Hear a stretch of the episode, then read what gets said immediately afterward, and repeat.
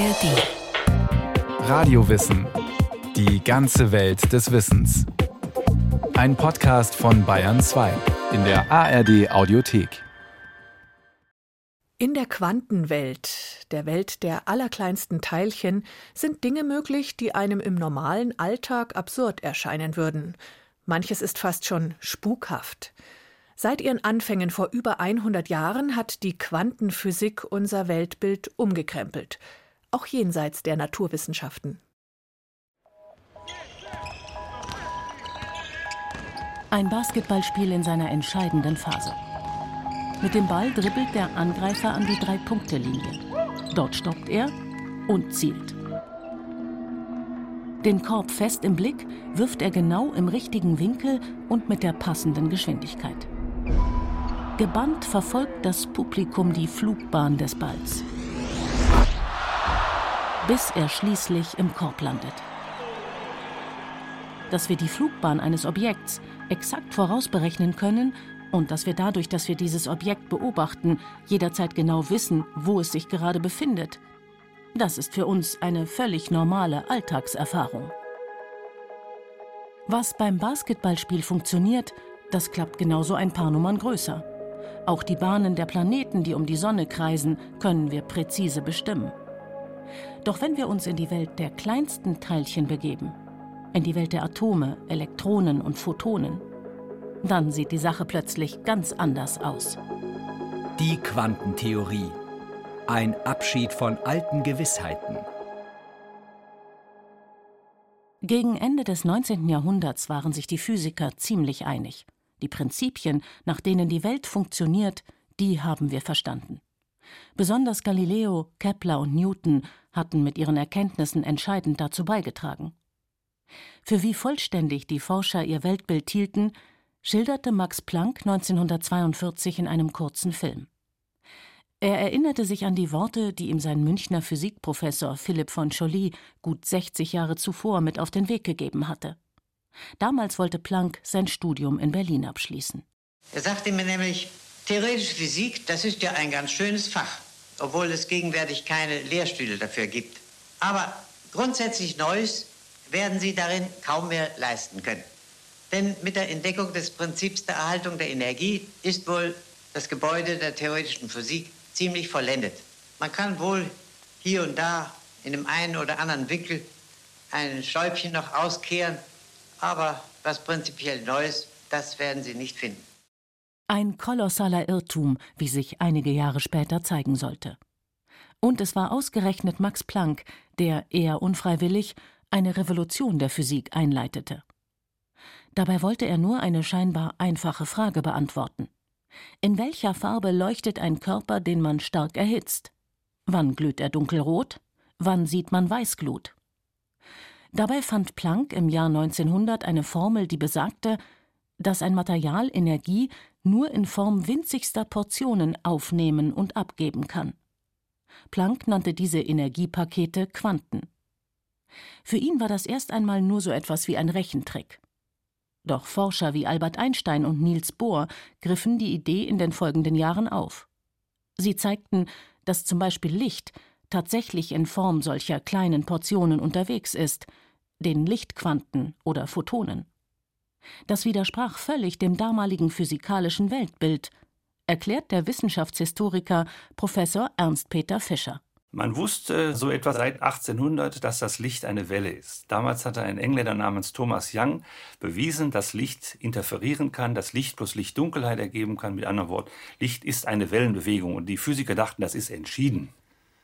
Mit dem Quantum bekommt das Licht wieder so einen Teilchencharakter, nicht? Da kommen so einzelne Wellenpakete und diese Wellenpakete sind aber dann als Teilchen zu deuten.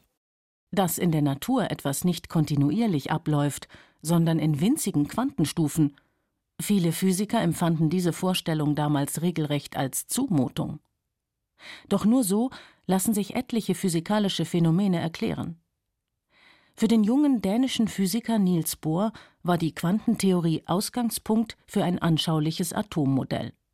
Bohr nahm an, dass die Elektronen, wie die Planeten in unserem Sonnensystem, um den Atomkern kreisen, auf ganz bestimmten Bahnen.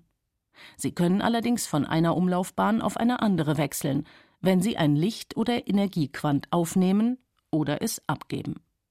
Das ist übrigens der viel zitierte Quantensprung. Allzu lange hatte Bohrs Atommodell allerdings nicht Bestand. Ab Mitte der 1920er Jahre krempelte ein anderer junger Wissenschaftler, Werner Heisenberg, das physikalische Weltbild noch einmal komplett um. Er hatte plötzlich die Idee, dass man aufhören müsste, die Physik der Atome von alltäglichen Modellen her zu konstruieren. Also zum Beispiel von der Annahme ausgehend, dass die Elektronen eine Bahn haben. Vielleicht gibt es gar nicht so etwas wie die Bahn eines Elektrons, denn beobachten kann man die ja nicht. Heisenberg bildete deshalb ein mathematisches Schema, in das unter anderem die Frequenz, also die Farbe des Lichts einging, das ein Atom aussenden kann. Diese Frequenz lässt sich beobachten. Damit begründete er die Quantenmechanik, nur um kurze Zeit später etwas noch Revolutionäreres zu formulieren die Unschärfe bzw. Unbestimmtheitsrelation. Erinnern wir uns an das Basketballspiel. Wir sehen in jedem Moment genau, wo sich der Ball befindet und mit welcher Geschwindigkeit er Richtung Korb fliegt. Mit Messgeräten könnten wir die Werte sogar exakt ermitteln. Heisenberg erkannte, dass das in der Welt der kleinsten Teilchen nicht geht. Wenn man dort etwa die Geschwindigkeit eines Elektrons exakt misst, dann kann man seinen Ort gleichzeitig nur ungenau bestimmen und umgekehrt. Wie müssen wir uns also zum Beispiel Elektronen in einem Atom vorstellen? Das Wichtigste ist halt, dass man nicht mehr genau weiß, wovon man eigentlich spricht, weil man keine klare Lokalisation mehr vornehmen kann. Das ist da und das ist auch zu einer bestimmten Zeit genau an diesem Ort, dass all diese Genauigkeiten auf einmal schwammig wurden, also dass man nur noch statistische Aussagen machen kann. Betont der Astrophysiker Harald Lesch. Er ist Professor an der Ludwig-Maximilians-Universität München. Man kann also nur noch angeben, in welchem Bereich sich ein Elektron wahrscheinlich aufhält – das Planetenmodell hat damit endgültig ausgedient. Und versucht man, die Eigenschaften von Elektronen, Photonen usw. So zu beschreiben, wird die Sache richtig merkwürdig, erklärt Dr. Kurt Breuer. Er hat am Institut für Theoretische Physik der Eberhard Karls Universität Tübingen lange Zeit Studierende in die Grundlagen der Quantenmechanik eingeführt. Die Eigenschaften etwa eines Elektrons sind nämlich nicht eindeutig. Es hat ganz viele Aspekte und man kann es so anschauen und so anschauen. Und wie es dann erscheint als Teilchen oder Welle, das hängt vom Beobachter ab. Beziehungsweise davon, wie man es beobachtet oder was man misst. Erst durch diese Messung bekommt ein Elektron oder auch ein Photon, also ein Lichtquant, seine Eigenschaften. Daraus ergeben sich ziemlich seltsame Konsequenzen.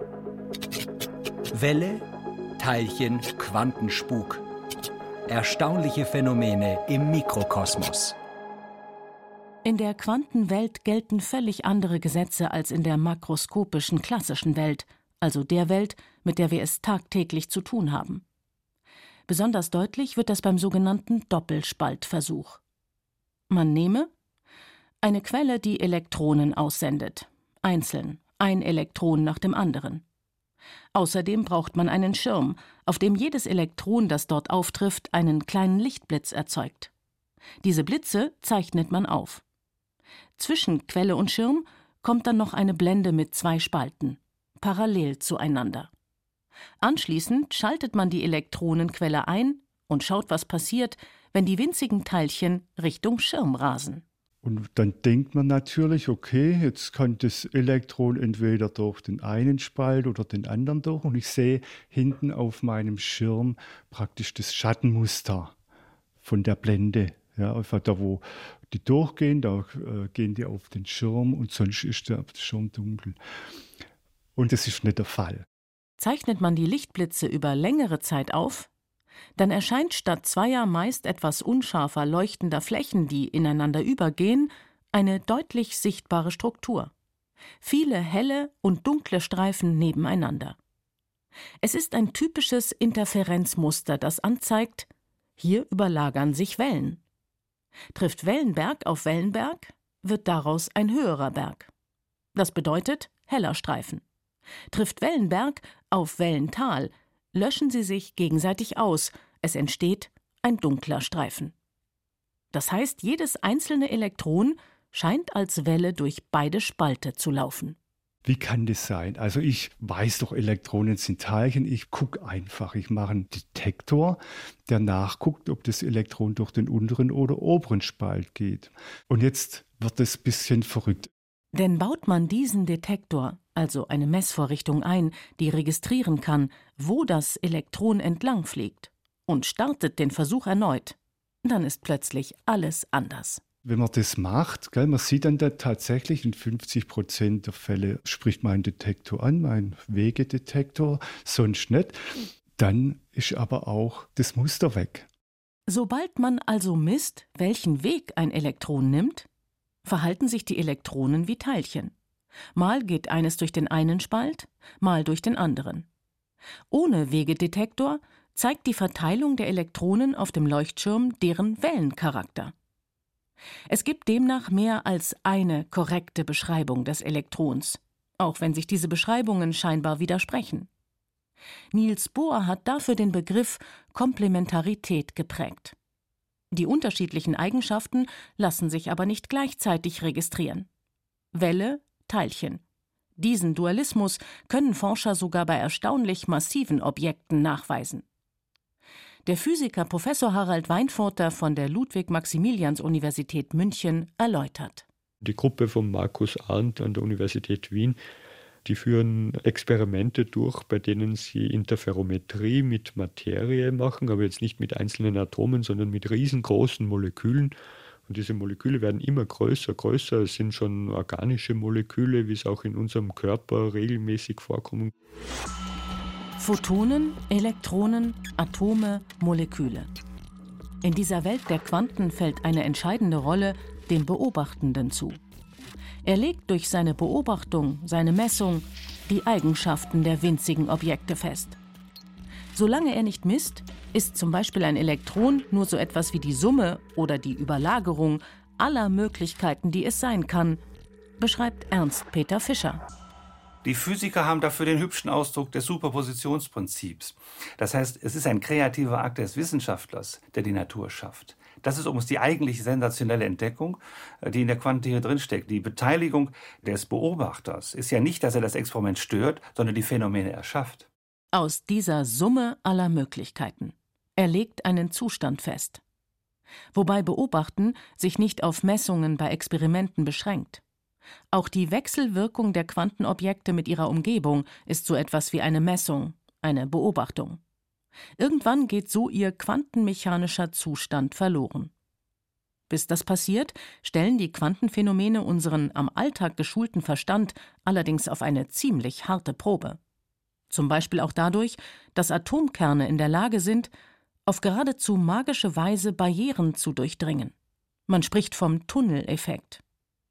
Er spielt unter anderem in Sternen wie unserer Sonne eine Rolle, erklärt Harald Lesch, wenn bei der Kernfusion aus Wasserstoff Helium wird. Wie können zwei Teilchen miteinander zu einem neuen Atomkern verschmelzen, wo sie doch beide positiv geladen sind, zum Beispiel?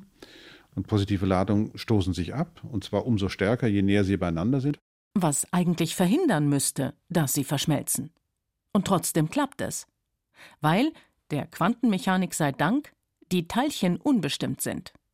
Das heißt, mit einer gewissen Wahrscheinlichkeit kommen sie sich eben doch nahe genug. Und so entsteht zum Beispiel in der Sonne bei einem Zusammenstoß von einer Trillion Zusammenstöße, und eine Trillion ist immer eine 1 mit 18 Nullen, also das heißt, mit einer sehr, sehr geringen Effizienz entstehen immer wieder neue Atomkerne. Wodurch die Energie frei wird, der wir das Sonnenlicht und somit unsere Existenz verdanken. Dass sich Teilchen an Orten aufhalten, die ihnen, zumindest nach den Gesetzen der klassischen Physik, eigentlich verboten sind, das macht auch technische Anwendungen möglich, wie das Rastertunnelmikroskop. Mit seiner Hilfe lassen sich selbst einzelne Atome abbilden. Und da wäre noch eine dieser Verrücktheiten aus der Quantenwelt. Die Quantenmechanik sagt vorher, dass zwei Teilchen miteinander in Verbindung bleiben, in Verbindung bleiben über unendlich lange Distanzen. Man bezeichnet sie als verschränkt, erklärt der österreichische Experimentalphysiker Dr. Rupert Ursin. Ein Laser und ein spezieller Kristall genügen zum Beispiel, um verschränkte Photonenpaare zu erzeugen. Die kann man nun in zwei verschiedene Richtungen losschicken. Möglichst weit. Wir haben es uns zur Aufgabe gemacht, quantenmechanische Verschränkung, quantenmechanische Phänomene, also nicht nur im Labor nachzuweisen, über die Distanzen von einigen Metern, die man im Labor anschauen kann, sondern über sehr, sehr weite Distanzen. Von einer Insel zur nächsten etwa oder von einem Satelliten zur Erde. An einem dieser Photonen misst man nun die Schwingungsebene des Lichts, die Polarisation. Damit legt man von den möglichen Schwingungsrichtungen eine fest. Aber nicht nur bei diesem Photon, sondern im selben Augenblick auch bei dem weit entfernten anderen. So, als seien sie eine Einheit.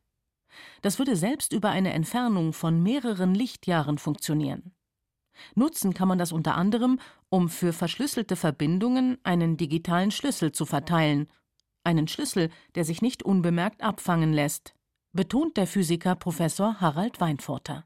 Die Information, die ein möglicher Abhörer, der bei dieser Erzeugung dann irgendwie attackiert haben könnte, erhalten hat, die kann man messen.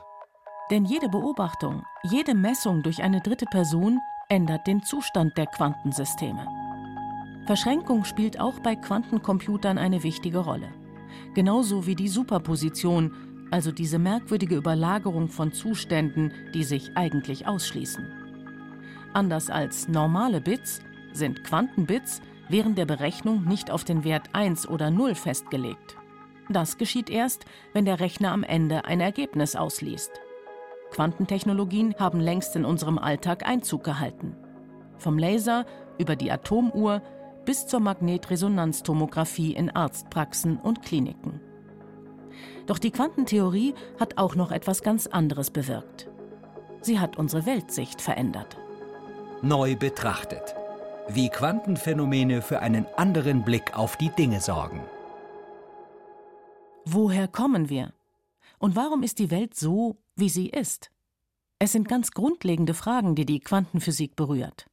Das fängt schon damit an, dass es uns gar nicht gäbe, wenn nur die Gesetze der klassischen Physik gelten würden, betont Harald Lesch. Die Quantenmechanik erklärt vor allen Dingen die Stabilität der Materie, warum die Elektronen eben nicht in den Atomkern hineinfallen. Eigentlich müssten die Elektronen im Affenzahn in den Kern rein spiralieren und dann müssten sich Neutronen bilden, tun es aber nicht. Und weil sie es nicht tun, sondern die Atome stabil sind, existiert diese Welt und gibt es uns. Die Quantenmechanik erklärt den Aufbau der Atome, ihre Position im Periodensystem der Elemente, ihre chemischen Eigenschaften. Und dank der Quantenphysik können wir exakt berechnen, welche elektromagnetische Strahlung Atome unter bestimmten Bedingungen abgeben. Licht, aber auch Radiowellen. Das eröffnet völlig neue Perspektiven beim Blick ins All. Damit können wir zum Beispiel die Rotationskurven von sehr weit entfernten Galaxien messen. Wir können das gesamte Universum durchmustern damit. Also ohne die Quantenmechanik hätten wir gar keine Instrumente, um das Universum dermaßen zu untersuchen, wie wir das heute können. Sie ist die Bedingung der Möglichkeit, überhaupt äh, Astrophysik machen zu können. Woher kommen wir? Warum ist die Welt so, wie sie ist? Aber auch, was können wir wissen? Das sind nicht nur naturwissenschaftliche Fragen, sondern genauso philosophische. Etwa für Werner Heisenberg waren Physik und Philosophie nicht voneinander zu trennen. Er machte sich unter anderem Gedanken darüber, ob klassische philosophische Konzepte auch in Zeiten der Quantenmechanik noch Bestand haben. Wenn es zum Beispiel um den Aspekt geht, was denn ein Quantenobjekt wirklich ist, etwa ein Elektron, das mal so und mal ganz anders erscheinen kann, je nachdem, wie man es durch seine Beobachtung festlegt. Hier wird es auch für Harald Lesch philosophisch. Es gibt Eigenschaften, die wir diesem Objekt zuordnen können, aber was es tatsächlich ist, wissen wir nicht. Im besten Kantschen Sinne könnte man davon sprechen, wir werden nie erfahren, was das Ding an sich eigentlich ist. Niels Bohr glaubte ebenfalls, dass Erkenntnisse aus der Quantenphysik auch jenseits der Naturwissenschaften eine wichtige Rolle spielen. Er sah zum Beispiel in der Komplementarität ein allgemeines erkenntnistheoretisches Prinzip. Also, dass zwei komplementäre Eigenschaften sich zu widersprechen scheinen, man aber beide braucht, um etwas korrekt zu beschreiben. So wie beim Licht, das eben Wellen- und Teilchencharakter hat. Bohr übertrug dieses Prinzip unter anderem auf die Biologie und Psychologie. Auch der Physiker Wolfgang Pauli sah Parallelen zwischen der Quantenphysik und der Psychologie. Über Jahre tauschte er sich mit dem Psychologen C.G. Jung aus, erklärt Kurt Breuer. Der sagt, eigentlich ist die Welt und unsere Existenz uns gar nicht bewusst, sondern so wie die Spitze von einem Eisberg dringen Inhalte ins Bewusstsein. Also etwas, was gar nicht fassbar ist, das sich dann aber auf ganz unterschiedliche Weise im Bewusstsein äußert und sich da manifestiert. Ähnlich wie sich eine physikalische Eigenschaft eines Quantenobjekts erst durch eine Messung manifestiert, aus der Summe aller Möglichkeiten, die es sein kann. Ideen aus der Quantenphysik haben aber auch Künstler aufgegriffen. So spielt zum Beispiel in der Musik von John Cage der Zufall eine wichtige Rolle. Begriffe wie Quantisierung und Komplementarität wurden zur Anregung für Skulpturen. Und auf der Documenta in Kassel waren einmal Quantenexperimente des österreichischen Physikers Anton Zeilinger zu sehen. Immer wieder muss die Quantenphysik allerdings auch für pseudowissenschaftliche Erklärungen herhalten. Für Dinge, die mit Wissenschaft rein gar nichts zu tun haben, ärgert sich Harald Weinforter. Der ganze Missbrauch, muss ich wirklich sagen, der mit Quanten bla bla bla betrieben wird, der ist einfach fürchterlich. Aber da es nun mal in der Welt der kleinsten Teilchen ein ganzes Stück verrückter zugeht, als wir es aus unserem Alltag gewohnt sind, lässt sich ebenso mancher vom Wort Quanten blenden. Und es gibt da noch einen, naja, Missbrauch ist vielleicht zu viel gesagt. Das besonders bei Politikern und in der Wirtschaft beliebte Wort Quantensprung für einen großen Fortschritt. Die Entdeckung des Quantensprungs war zwar revolutionär, aber letztlich ist er nur das, was ein winziges Elektron in einem winzigen Atom vollführt. Naja, rein qualitativ ist das ja ein vernünftiger Begriff. Also, dass man sagt, okay, da findet was völlig Neues statt. Aber quantitativ ist es natürlich ziemlich mickrig. Insofern sollte man mit der Verwendung dieses Begriffes eher vorsichtig sein. Das war Radio Wissen, ein Podcast von Bayern 2. Autor dieser Folge David Klobig. Regie führte Martin Trauner. Es sprachen Katja Amberger und Florian Schwarz. Technik Fabian Zweck. Redaktion Nicole Ruchlack. Wenn Sie keine Folge mehr verpassen wollen, abonnieren Sie Radio Wissen unter bayern2.de slash podcast.